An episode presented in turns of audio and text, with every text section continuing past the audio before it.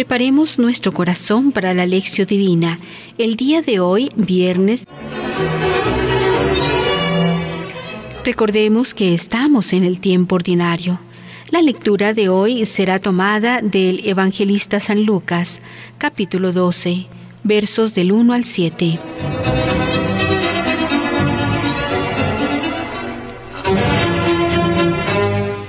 Iniciemos este momento de reflexión con la oración. Te pedimos, Señor, que tu gracia continuamente nos preceda y acompañe, de manera que estemos dispuestos a obrar siempre el bien. Por Cristo nuestro Señor. Amén.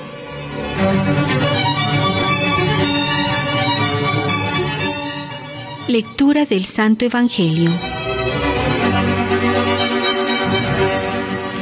En esto, habiéndose reunido miles y miles de personas hasta pisarse unos a otros, se puso a decir primeramente a sus discípulos, Guardaos de la levadura de los fariseos, que es la hipocresía.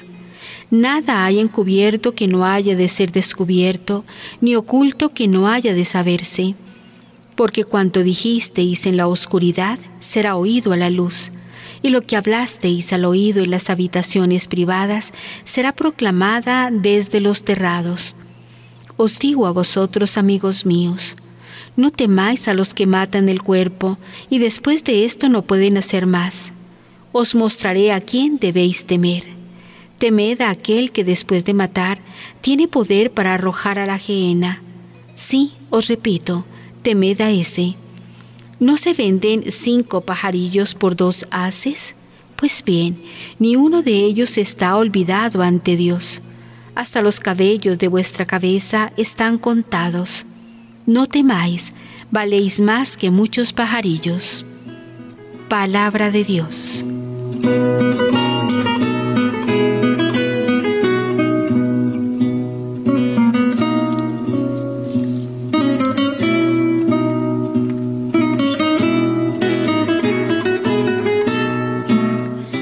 Reflexionemos. El Evangelio de hoy nos presenta una crítica de Jesús contra las autoridades religiosas de su tiempo. Lucas 12, 1a.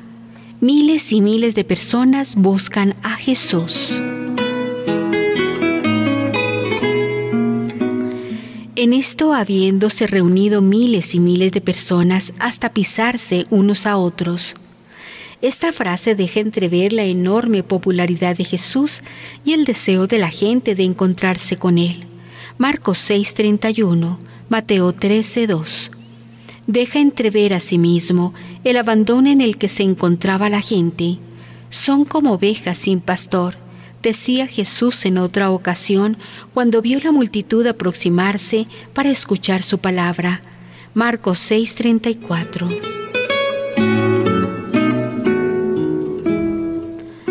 Lucas 12, 1b. Cuidado con la hipocresía. Se puso a decir primeramente a sus discípulos, Guardaos de la levadura de los fariseos que es hipocresía. Marcos hablaba ya de levadura de los fariseos y de los herodianos y sugería que se trataba de la mentalidad o de la ideología dominante de la época que esperaba un Mesías glorioso y poderoso. Marcos 8:15, 8:31-33. Aquí en este texto, Lucas identifica la levadura de los fariseos con la hipocresía. La hipocresía es una actitud que invierte los valores esconde la verdad. Muestra una fachada bonita que cubre y disfraza la podredumbre que hay por dentro. En este caso la hipocresía era la cáscara aparente de la máxima fidelidad a la palabra de Dios que escondía la contradicción de la vida de estos. Jesús quiere lo contrario, quiere coherencia que no deja en lo escondido. Lucas 12, 3. Lo escondido será revelado. No hay nada encubierto que no haya de ser descubierto, ni oculto que no haya de saberse. porque cuanto dijisteis en la oscuridad será oído a la luz, y lo que hablasteis al oído en las habitaciones privadas será proclamado desde los terrados. Es la segunda vez que Lucas habla de este asunto. Lucas 8:17. En vez de la hipocresía de los fariseos que esconde la verdad, los discípulos deben tener sinceridad. No deben tener miedo a la verdad. Jesús los invita a compartir con los otros las enseñanzas que aprendieron de Él. Los discípulos no podían tenerla solo para ellos, sino que debían divulgarla. Un día las máscaras se caerán y todo será revelado a las claras, proclamado desde los terrados. Mateo 10, 26, 27. Lucas 12, 4, 5. No hay que tener miedo. No temáis a los que matan el cuerpo, y después de esto no pueden hacer más. Os mostraré a quién debéis temer. Temed a aquel que después de matar tiene poder para arrojar a la gehenna. Sí, os repito, temed a ese. Aquí Jesús se dirige a sus amigos, a los discípulos, y ellos no deben tener miedo de aquellos que matan el cuerpo, que torturan, que machacan y hacen sufrir. Los torturadores pueden matar el cuerpo, pero no consiguen matar en ellos la libertad y el espíritu. Deben tener miedo, esto es, de que el miedo al sufrimiento los lleve a esconder o a negar la verdad, y así les haga ofender a Dios pues quien se aleja de Dios se pierde por siempre.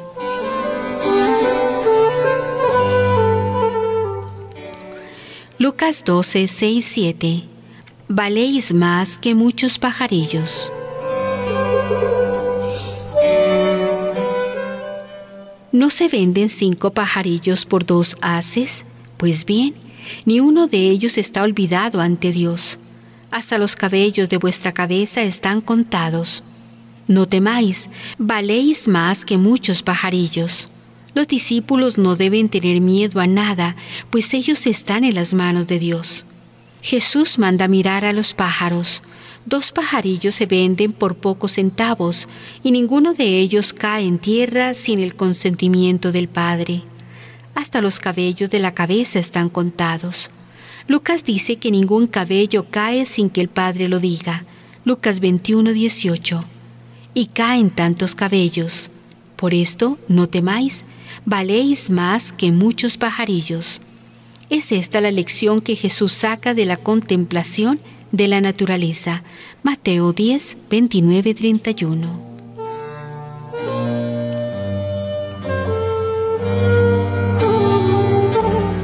La contemplación de la naturaleza.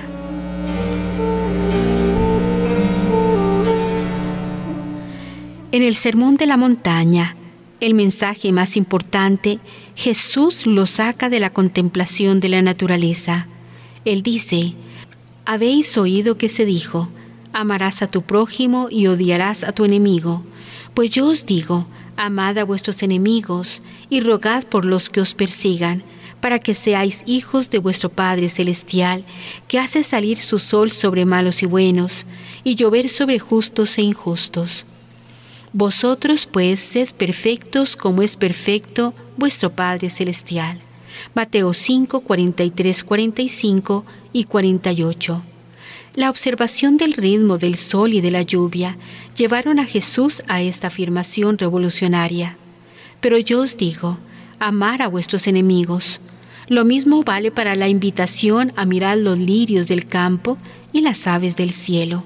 Mateo 6, 25, 30. Esta actitud sorprendentemente contemplativa ante la naturaleza lleva a Jesús a una crítica de las verdades aparentemente eternas.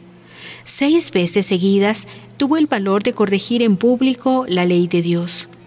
Se os dijo, pero yo os digo, el descubrimiento hecho en la contemplación renovada de la naturaleza se vuelve para él una luz muy importante para releer la historia con otros ojos y descubrir en ella las luces que antes no eran percibidas. Hoy estamos ante una nueva visión del universo. Los descubrimientos de la ciencia respecto de la inmensidad del macrocosmos y del microcosmos están siendo fuente de una nueva contemplación del universo. Está comenzando ya la crítica de muchas verdades aparentemente eternas.